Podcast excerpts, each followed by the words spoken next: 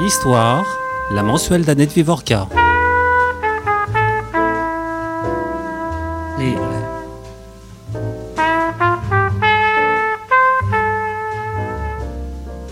Merci.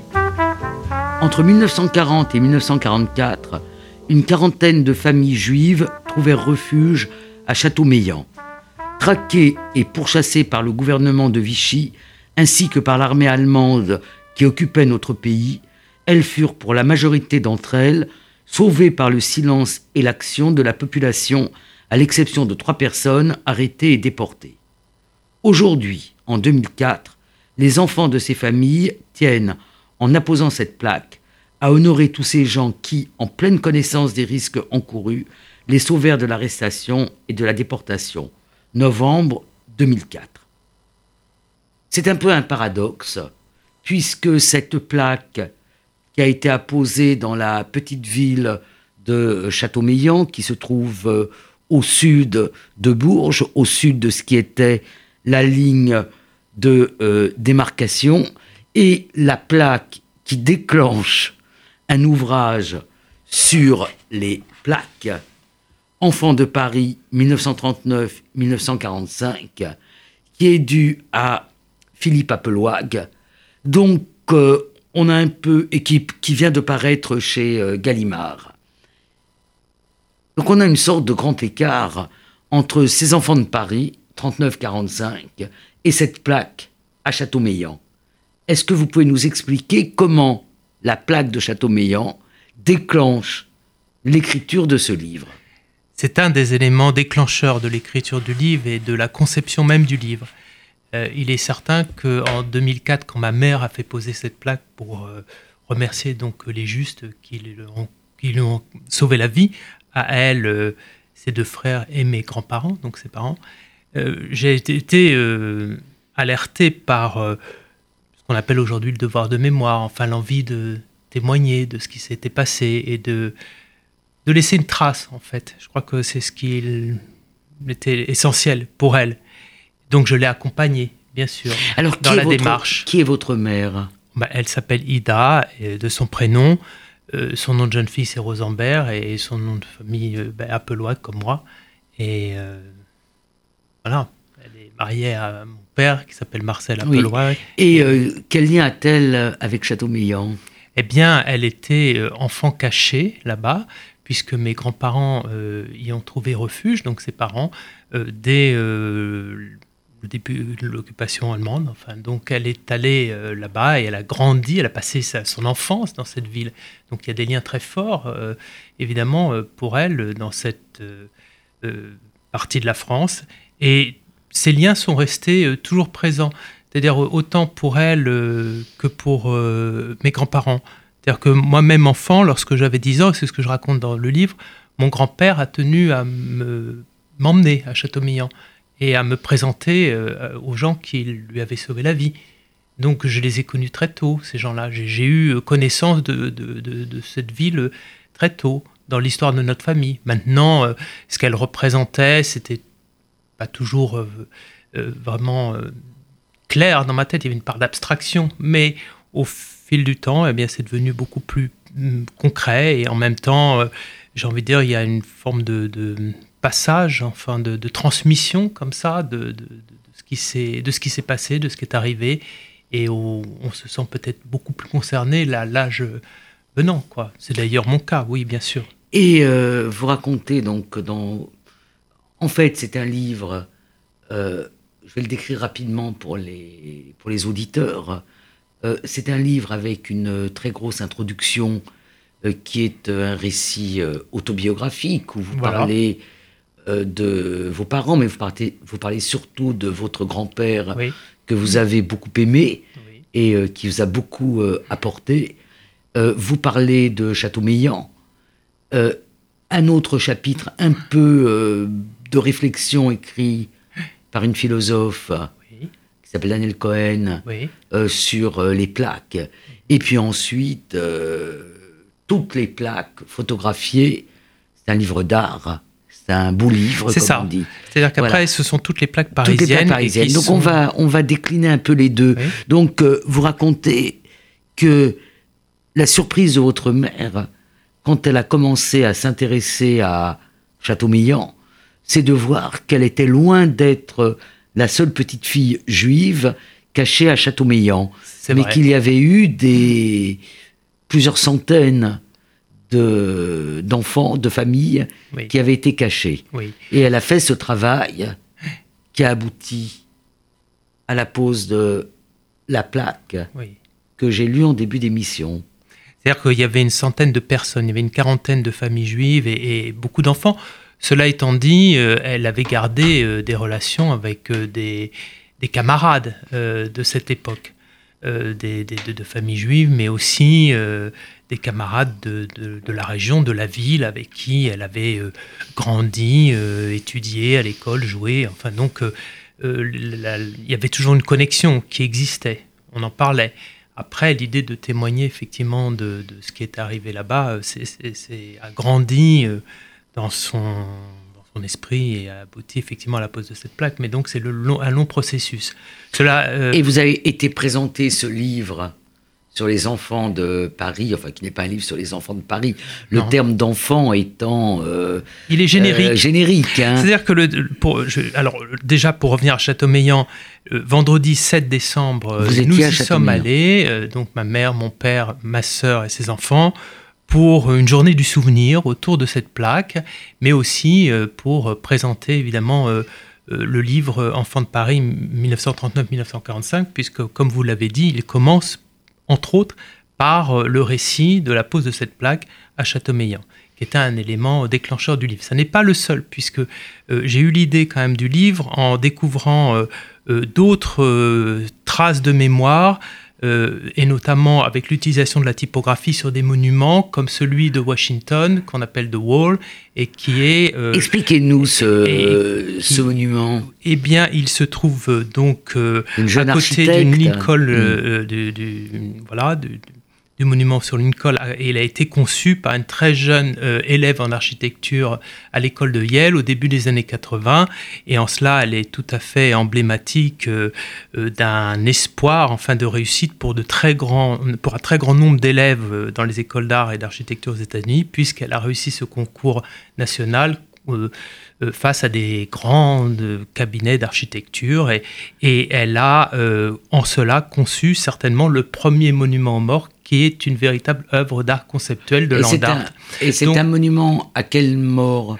Eh bien, il, est, il honore les morts de, les vétérans du Vietnam et, il se traduit par une, composition gigantesque sur une, aire de pelouse où elle a vraiment entaillé euh, la terre euh, et en construisant en déclivité comme ça un mur euh, sur lequel sont inscrits tous les noms des vétérans du Vietnam. Et qui reste un mur toujours à à hauteur d'homme. Oui, c'est-à-dire qu'on s'enfonce comme ça euh, le long de, de, hmm. ce mur, puisqu'on suit la pente du hmm. terrain, et euh, la plupart des gens euh, qui y vont, puisque c'est un, lieu de recueillement pour tous les Américains, eh bien, ils effleurent les noms, ils les touchent, ils les lisent, etc. Et c'est donc il y, a un rapport à l'écrit, ils déposent, aussi des, fleurs, des bougies, des, textes, absolument. Qui sont ramassés tous les soirs et qui sont conservés.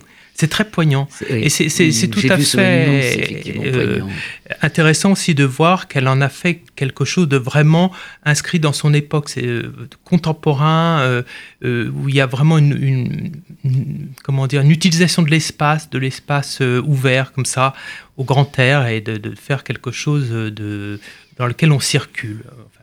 il y a eu ça, et puis après, aux États-Unis, puisque j'habitais là-bas au début des années 2000, fin 90-2000.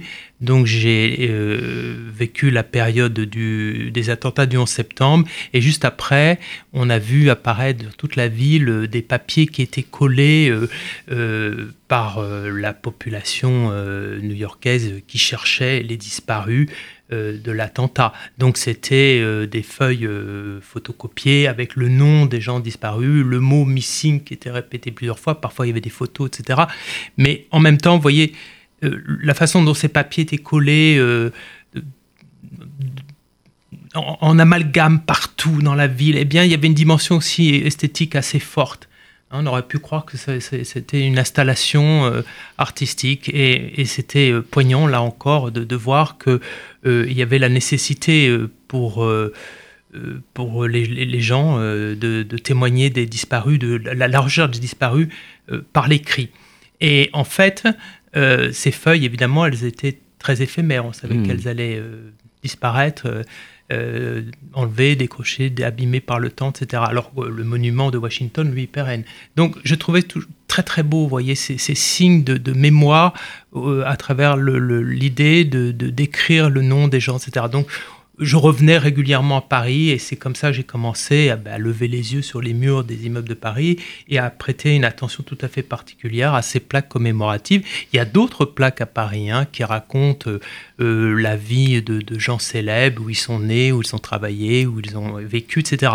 Ce qui m'intéressait, moi, c'était les plaques de la période 39-45 parce que je me suis rendu compte d'une certaine façon que c'était comme un livre euh, éparpillé, comme les fragments d'un récit qui étaient euh, euh, eh bien, dispersés dans la ville. Et en cela, je trouve qu'il y avait euh, euh, quelque chose à faire pour les réunir. Sous quelle forme, je ne savais pas encore à l'époque. Mais j'ai commencé à les photographier, à les regarder, à les répertorier. Et puis, euh, donc, quelques années après, il y a eu en 2004 la pose de la plaque de Châteaumeillan. Et là, je m'y suis remis. Je me suis dit, mais là, il y a vraiment quelque chose fait à faire. cristalliser quelque oui, chose. Parce que là, ça touchait à, l'intime, à ma famille, à ma propre histoire. Et je me suis dit, ben là, il y a vraiment un trait d'union à créer entre eh bien, des sujets qui me concernent au, plus intime, la typographie, les signes, donc, euh, de, les traces de, la mémoire avec l'écrit, avec la lettre gravée, hein, et puis euh, la, mémoire, euh, la mémoire collective. Donc euh, c'est pour ça d'ailleurs que la deuxième partie de mon texte est structurée autour de termes techniques de la typographie.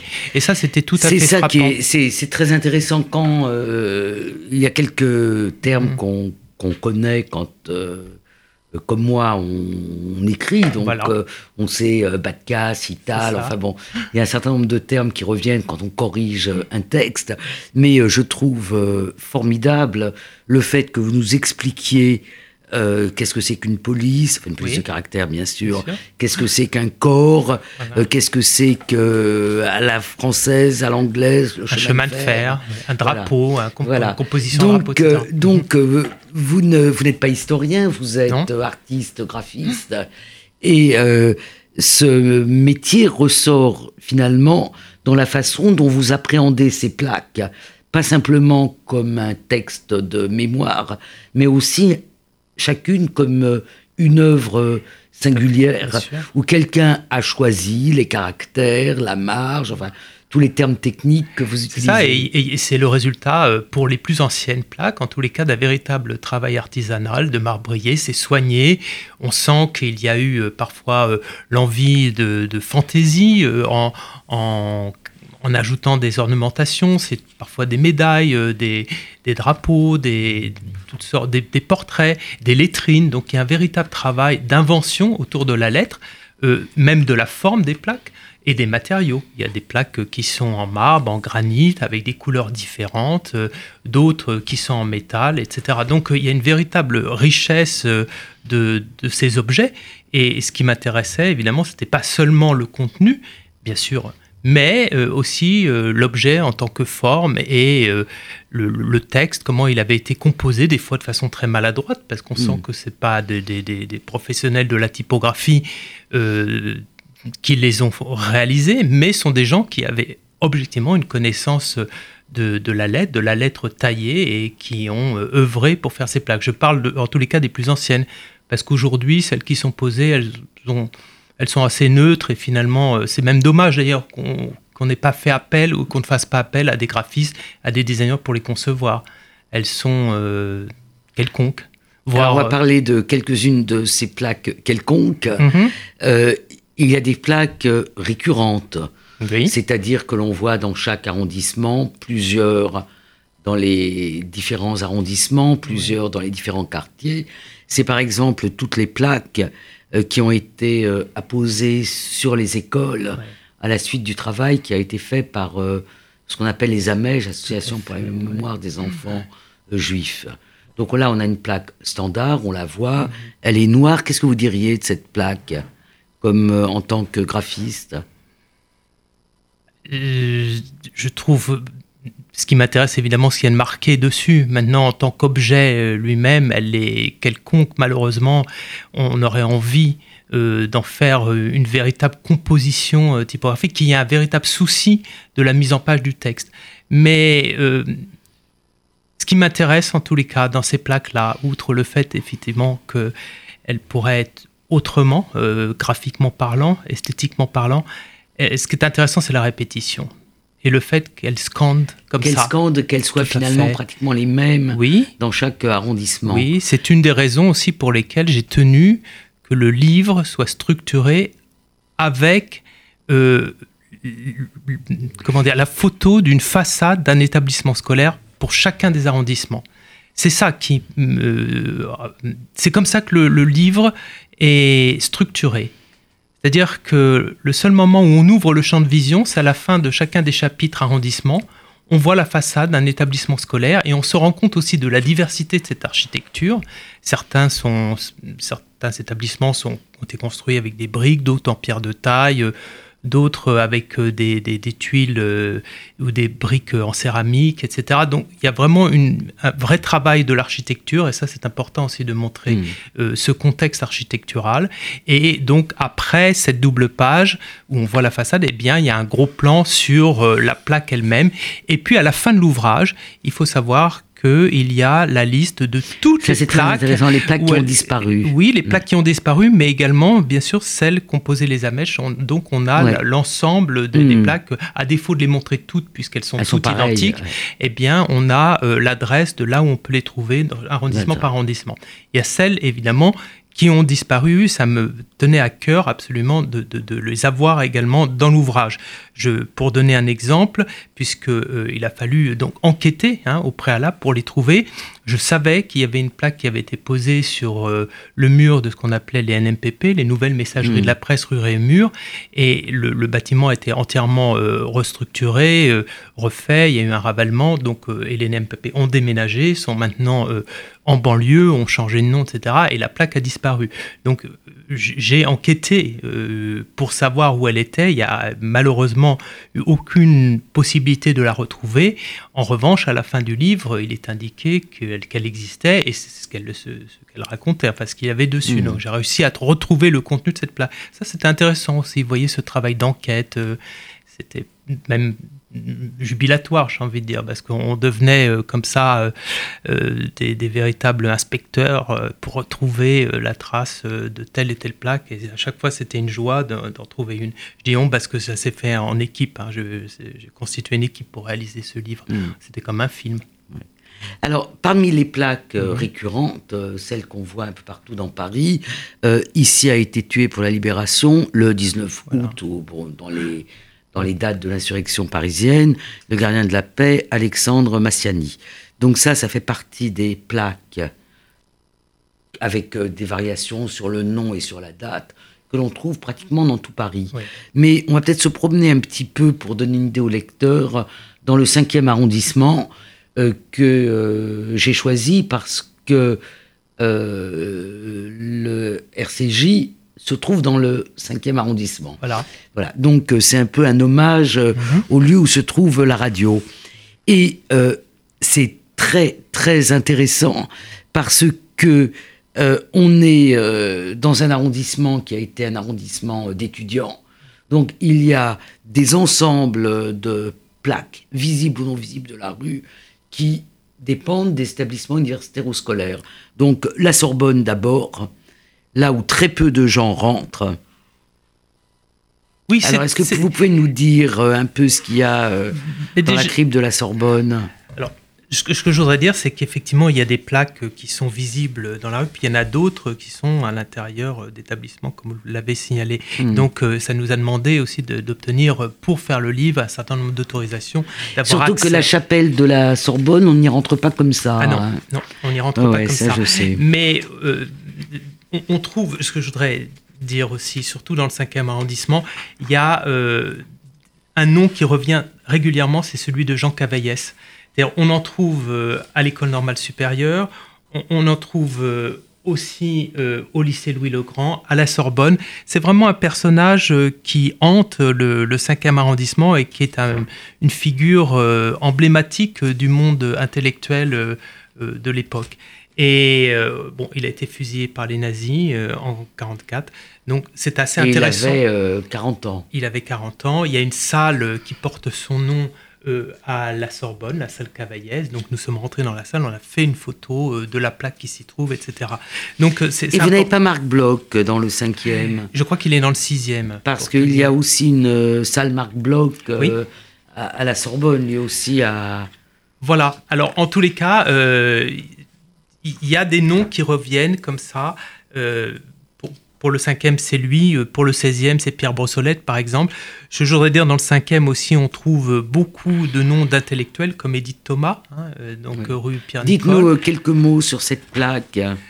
Ben, sur, ce qui est intéressant, c'est de savoir qu'elle a réuni ici euh, des intellectuels, des écrivains, et elle en parle d'ailleurs dans ses mémoires. Euh, elle, raconte hein, comment, hmm. elle, au, risque, au péril, elle, réunissait chez elle euh, donc des résistants, des gens qui étaient dans le monde de, la presse aussi, et, donc de l'écrit. Et, c'est intéressant de savoir que sur cet immeuble, eh bien, il y a eu envie de témoigner de sa présence et de, de son action.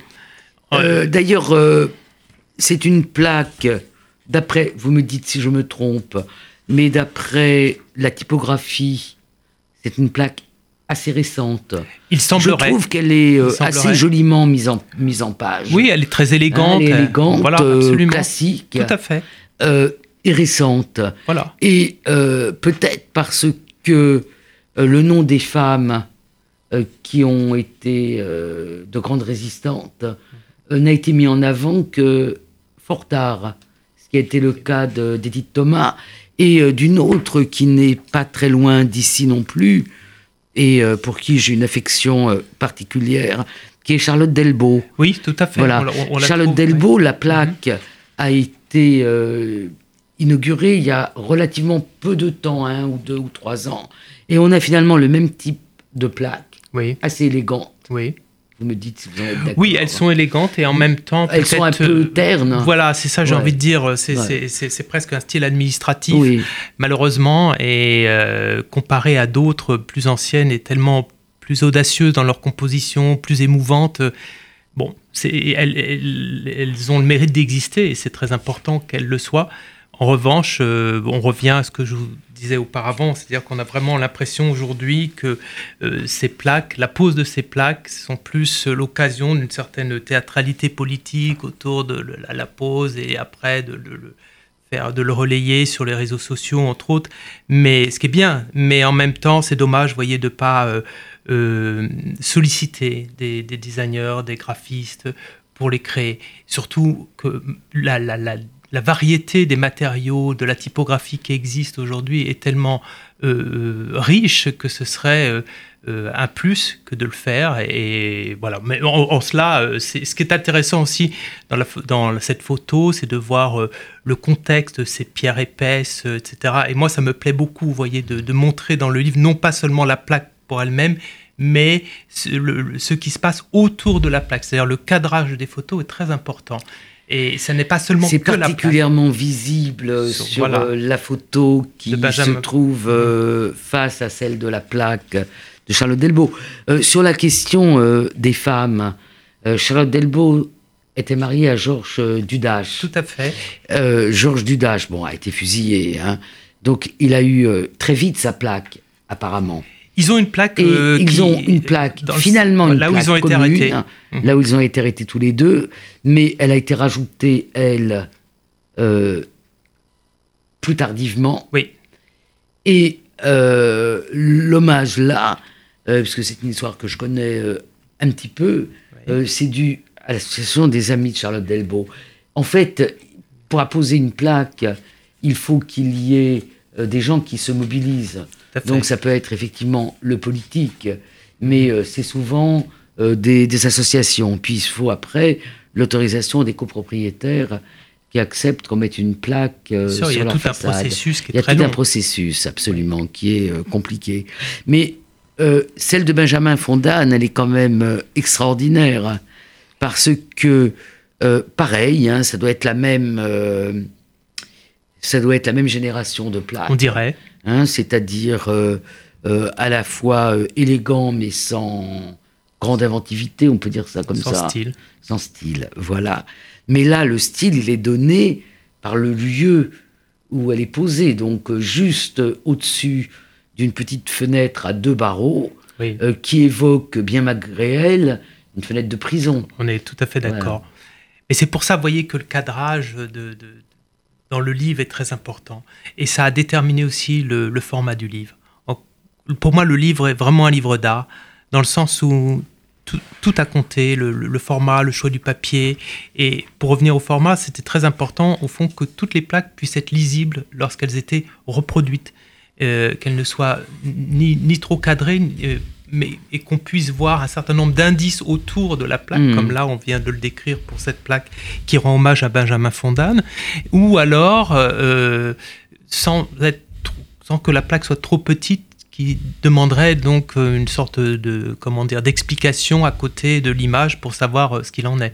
Donc c'est vraiment un objet qui a été conçu de A à Z dans, dans, dans, son, dans tous ses paramètres. Quoi.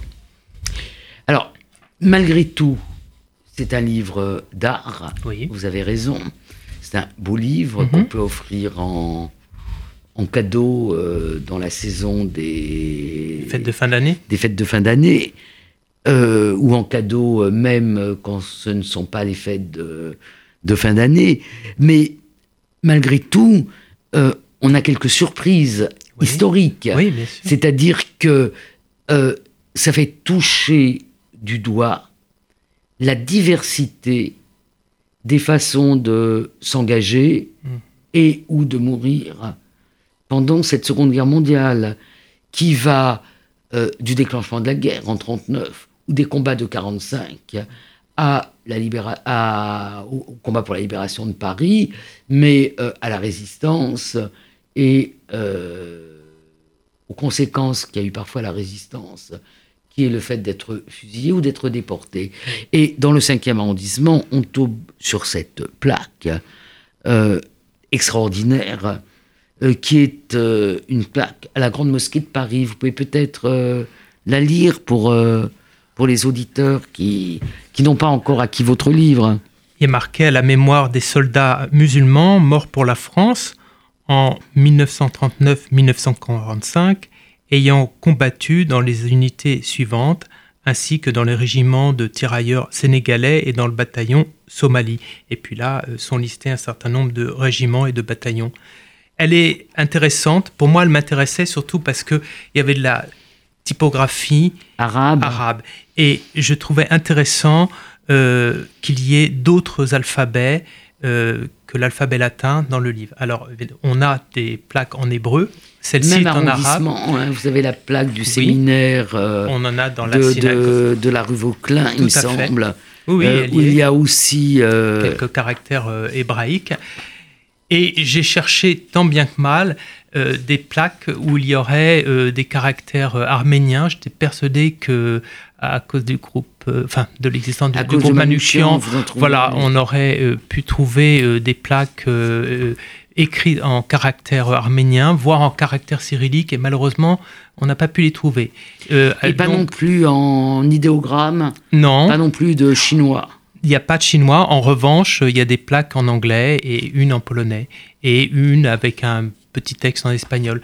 Mais euh, celle-ci, elle est intéressante évidemment parce que en, plus du caractère latin, il y a euh, ces caractères euh, arabes et pour le coup, la, couleur aussi même de cette plaque, je ne sais pas, c'est une sorte de marbre de couleur vert foncé qui est très très jolie. Donc là, il y a une vraie esthétique des plaques et ça, ça m'intéresse d'autant plus. C'est vrai, celle de la rue Vauclin, on la voit, elle a une forme qui fait penser aux tables de la loi et on voit que la typographie euh, dans la partie haute épouse euh, euh, l'arrondi hein, de, hmm. de, la partie, de la partie haute de la plaque. Voilà encore une plaque extrêmement jolie et intéressante à regarder par, sa forme et par la composition du texte qui épouse la forme même de la plaque.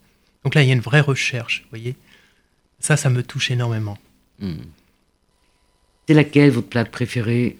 Oh, il y en a plusieurs. C'est très difficile à dire parce que euh, euh, il y en a plusieurs et je, ne saurais pas répondre. J'avoue que j'aime bien euh, feuilleter le livre et m'arrêter comme ça au hasard sur une, plaque et me dire bon ben voilà sur une page et me dire ben voilà cette plaque elle m'intéresse. Je vois page 511. Il y a deux plaques l'une au-dessus de l'autre. une donc qui est en hommage à un soldat Maurice Feld qui est mort à l'âge de 17 ans pour que vive la France et sous cette plaque qui est euh, ornée de son portrait et d'un petit bandeau bleu blanc rouge, il y en a une autre un peu plus grande euh, qui rend hommage à, un dénommé euh, Saubert qui habitait ici à la même adresse, mort pour la France. Et j'ai connu sa fille à Saubert qui s'appelait eh ben Mariana, Mariana Saubert qui n'a pas connu son père puisque son père a été fusillé avant même sa naissance. Et c'est elle qui a fait la première étude sur euh, ces plaques. Elle est décédée aujourd'hui. Donc elle, fait, elle, a fait la première étude sur ces plaques qui est parue dans un numéro de la revue des Annales de 1993. Voilà. Et, euh, et euh, la, cette plaque-là, à mon avis, est une plaque qui a été réaccrochée parce que la plaque était plus explicite. Probablement, il y a une vraie vie des plaques. oui, c'est parce que ce qui est aussi intéressant, ce qui est aussi intéressant, c'est de voir ce que la plaque dit et ce que la plaque ne dit pas. Par exemple, dans le 10e arrondissement, qui est mon arrondissement, donc que je connais bien, je suis comme vous, je lis les plaques, je les regarde, euh, on voit Bernard Greenbaum, euh, franc-tireur et partisan français. Maurice Feld, franc-tireur et partisan français. Oui. Sauber, qui était un juif roumain, mort pour la France. Hmm. C'est-à-dire que dans ces plaques qui sont manifestement de la première génération de plaques, hein, d'après tout à la fois la typographie, euh, le euh, ruban euh, tricolore, et puis l'ornementation avec le, médaillon, voilà. le médaillon avec le portrait. à cette époque-là, on n'était pas MOI, on n'était pas main d'œuvre immigrée, on était français. Tout le monde était français, même si vous ne l'étiez pas. Oui, il y avait un nivellement comme ça. Il y avait un nivellement par la France. Mais voyez, ce qui m'intéresse aussi, pour revenir vraiment à, l'organisation du livre, à la mise en page, dans cette photo euh, qui donc montre deux plaques euh, juxtaposées l'une au-dessus de l'autre, euh, on, voit à côté il y a un bouquet. Et ça c'est très important de savoir que les plaques sont des signes de vie. Elles continuent d'être honorées et régulièrement, au moment des grandes fêtes nationales, elles sont fleuries. Euh, par la mairie, mais aussi par des particuliers. Hmm. Et ça, c'est une façon aussi, vous voyez, de, de, montrer combien elles sont présentes dans notre quotidien. Parce que c'est vrai qu'elles ne disent pas tout sur... Euh, euh, elles sont parfois même très silencieuses ou énigmatiques, mais leur présence, finalement, défie le, regard. Parce que c'est une... Et, le livre, en tous les cas, invite... Hmm. à regarder. C'est un véritable apprentissage du regard, c'est une mise en arrêt sur euh, eh bien, ces signes de mémoire qui sont euh, éparpillés dans la ville et qui nous accompagnent dans notre quotidien. On n'y prête pas forcément attention, elles, sont dans l'inaperçu, mais au fond, justement, le fait qu'elles soient fleuries, qu'à côté ou sous ces plaques, on trouve des anneaux métalliques dans lesquels on peut glisser des, bouquets de fleurs, que parfois il y a des porte-drapeaux, que parfois il y a des corbeilles qui ont été euh, construite pour y déposer eh bien, des gerbes de fleurs ou, toutes sortes d'autres choses. Eh bien, ça, je trouve que c'est extrêmement émouvant. Ça, montre euh, la volonté de, faire euh, euh, vivre la mémoire de ces gens qui ont été, parfois malgré eux, hein, en tous les cas, pris dans les, les mailles de l'histoire entre 39 et 45 à Paris. Et c'est vrai que ce qui est tout à fait euh, incroyable, c'est la quantité de plaques qui existent euh, à Paris. ça me paraît tout à fait euh, prodigieux. Il y en a plus de 1000. Ah et, si on compte en plus toutes les plaques posées par les Amèches sur les établissements ah scolaires, c'est 1500 voire plus. Enfin, Surtout que les plaques posées par les Amèches sont doubles. Oui. C'est-à-dire qu'en fait, vous avez sur la rue la plaque standard, donc ces plaques qui scandent votre livre. Hein. Mais euh, vous avez à l'intérieur des établissements euh, une plaque qui ressemble plus au monument aux morts, euh, qui est la plaque avec tous les noms de, des, élèves ou des, lycéens qui ont été déportés et qui sont à l'intérieur de, des, établissements. Donc ça fait deux plaques pour chaque établissement, avec en plus parfois une plaque qui singularise un des destins, euh, disons une plaque individuelle et pas la plaque. Euh, pour des enseignants aussi, pour, des, enseignants. Pour, oui. Des justes, ça arrive, euh, on, le voit, je crois, c'est dans le. 10e arrondissement qu'il y a une plaque comme ça pour un instituteur qui a sauvé des enfants juifs. Hmm. Oui, absolument.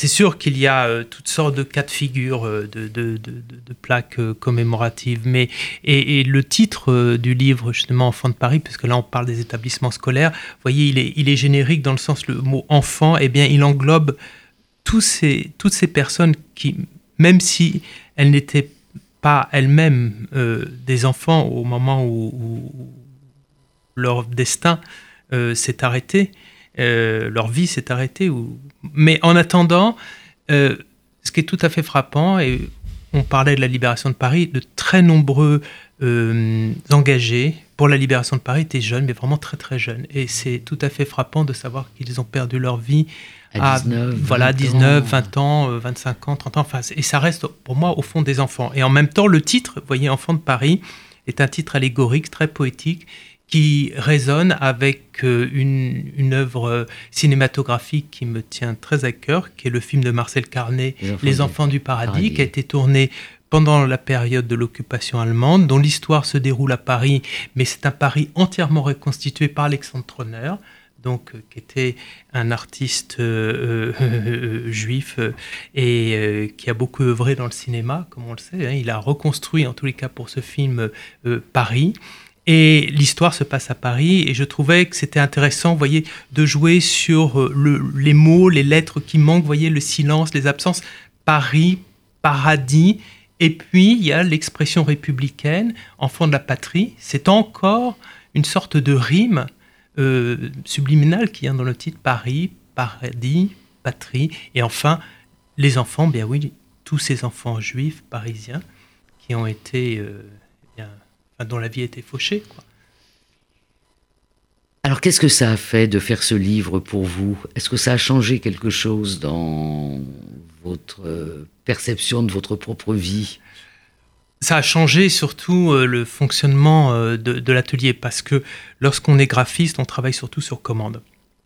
Donc on répond à des commandes, on il y a un échange avec la personne qui vient vous voir et qui vous dit voilà j'ai le besoin de communiquer, euh, euh, bon, bah, le, de faire de la promotion visuelle sur un produit, sur un événement. Moi, je travaille beaucoup pour les institutions culturelles, donc c'est soit pour une exposition, soit pour, le, théâtre. Euh, le théâtre, pour un spectacle, pour un festival, etc. Là, il n'y avait pas de commanditaire, c'était une initiative personnelle. Donc, je l'ai mis euh, au planning de l'atelier. J'ai constitué une équipe, euh, une équipe euh, de, jeunes graphistes qui ne sont pas des photographes, et je leur ai demandé de faire ces photos sans expression de leur, sans, expression artistique. C'est comme si on, ils avaient pris un photocopieur et qu'ils l'avaient apposé sur les murs pour qu'il y ait une neutralité dans la photographie. Il y a une neutralité dans la photographie, mais il reste quand même le cadre. Voilà, parce que ça, le, cadrage était très important de sorte qu'on donne des indices euh, architecturaux qui permettent de comprendre où sont posées les plaques. Parce que c'est tout à fait frappant de voir que parfois elles sont insérées entre une moulure, un linteau, une hmm. fenêtre, là où on a pu trouver de l'espace euh, sur les murs des immeubles, parfois euh, au ras du sol, parfois très en hauteur, parfois même au sol. Et donc, il n'y a pas eu, voyez, de place réservée aux plaques. Ce sont les plaques qui se sont Voilà, elles ont été euh, placées là où on pouvait. Et ça a déterminé, bien souvent, mm. la, leur taille, leur format. Certaines mm. sont très étroites. Et ça, c'était euh, très important aussi de voir tous ces éléments euh, architecturaux, comme on, voit à un moment, où il y a des gouttières, il y a des volets, il y a des fenêtres, etc. Mm. Et puis, en même temps, la diversité eh bien, des, de, de l'architecture parisienne qui euh, donne un certain nombre d'indices aussi sur euh, les quartiers de Paris, parce que vous allez trouver euh, de très beaux immeubles en pierre de taille dans les quartiers du, centre de Paris, voire ceux de la rive gauche. Et dès que vous allez vers les arrondissements périphériques, eh bien, on va trouver des immeubles en briques, en ciment, en béton, et voir des grilles sur lesquelles les plaques sont placées, scellées. Donc euh, c'est intéressant aussi de voir euh, l'état des murs aussi. On va trouver des murs euh, assez bon, peu, entretenus dans les arrondissements périphériques alors, qu'ils sont très très propres dans les très beaux alors arrondissements vous disiez que ça avait changé surtout la vie de l'atelier. Oui, ça a changé. votre vie à vous. Oh bah, déjà, ça a changé pendant un certain nombre d'années. c'est un travail qui a été mené sur 4-5 ans. Euh, oui, la vie de l'atelier euh, à tout point de vue, c'est-à-dire qu'on était euh, totalement mobilisé sur le sujet et qu'on courait partout. Il y avait en même temps une sorte de panique qui s'installait à savoir si le livre allait pouvoir exister. Euh, déjà parce qu'il a fallu euh, trouver euh, bah, les financements pour le, le faire. Hein. Je vous dis, ce n'est pas un travail de commande, c'est une initiative personnelle. Donc il a fallu trouver des soutiens. Et puis en même temps, on avait aussi très peur de rater une plaque. Donc il a fallu enquêter partout, partout où on pouvait et sillonner Paris. vous l'avez fait systématiquement? Vous avez pris un plan de Paris, vous avez fait rue par rue Comment vous avez pas fait? Pas vraiment. C'est-à-dire qu'on a beaucoup utilisé l'outil informatique à savoir euh, qu'on peut faire des visites euh, virtuelles hein, sur par euh, Google Maps. Voilà, pour pas le nommer, mais c'est ça. Ça a été un des outils euh, les plus importants. Il faut savoir aussi qu'il y a des sites web qui répertorient déjà des plaques. Mm. Donc euh, on les a regardés. Il y a euh, à la ville de Paris un certain nombre d'archives que nous avons consultées. Consulté. Nous sommes allés aussi au mémorial de, de la Shoah. Nous sommes allés au diocèse de Paris, un peu partout. Et ça a permis de découvrir comme ça un certain nombre de plaques. Et puis parfois, même au, au fur et à mesure où on, engageait bien des, prises de vue, mais tout à fait par hasard, on, a découvert des plaques euh, qui étaient restées dans les caves, on les a photographiées, on les a mises euh, en, scène, quoi, dire, sur euh, des, marches de, d'escalier, comme on peut le voir dans le, livre. Et ça, c'était aussi une victoire, d'une certaine façon, de trouver comme ça des plaques qui bah, croupissaient quelque part soit dans des caves, soit dans des bureaux, des gens les avaient gardés. Puis il y a eu d'autres cas un peu plus problématiques, euh, parce qu'on savait qu'il y avait par exemple des plaques qui existaient euh, dans euh, la poste du Louvre, alors comme elle est complètement désossée, que le, bâtiment est un squelette aujourd'hui. Mm. Hein.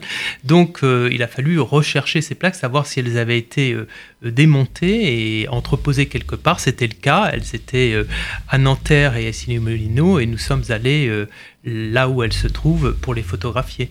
Alors ça, c'était euh, vraiment une, joie quoi, de les retrouver. Comment le livre est reçu, pour terminer?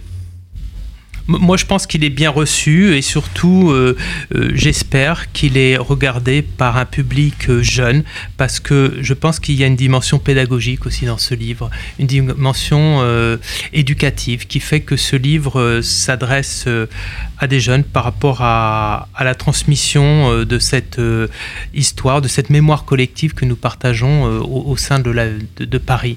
Et, je pense qu'ils y sont sensibles pour avoir euh, déjà des échos de, plusieurs euh, jeunes euh, universitaires ou scolaires. Philippe Appelouag, merci. Je rappelle le titre de votre très beau livre, Enfants de Paris 1939-1945, et c'est aux éditions Gallimard. Merci. Merci.